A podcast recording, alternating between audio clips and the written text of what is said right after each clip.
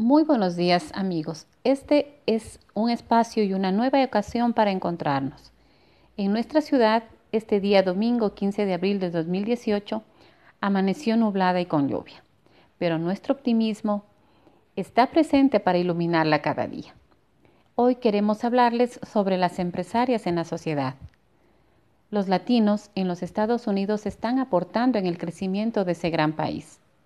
Según los datos referidos por CNN, desde el año 2012 ha crecido notablemente el grupo de mujeres emprendedoras latinas o descendientes de latinos. Los millennials, a cuyo grupo pertenecen la generación que hoy está desarrollando empresa, detecta en primer lugar los nichos de mercado aprovechando las herramientas que poseen, hablar otros idiomas, programación, internet, uso de redes sociales, pero sobre todo sus habilidades personales. Los millennials son más inclusivos y menos complicados. Aprovechemos entonces Internet para generar empresa y para desde ahí proyectar una visión empresarial. En nuestra ciudad, Toldas y Gente, por ejemplo, es un emprendimiento lojano que cuenta con la mayoría de sus integrantes mujeres.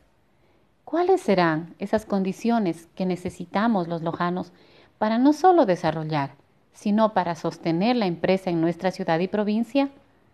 Esta pregunta es un gran llamado a la reflexión y análisis, pero sobre todo a determinar entre autoridades y sociedad civil las mejores alternativas. Muy buenos días.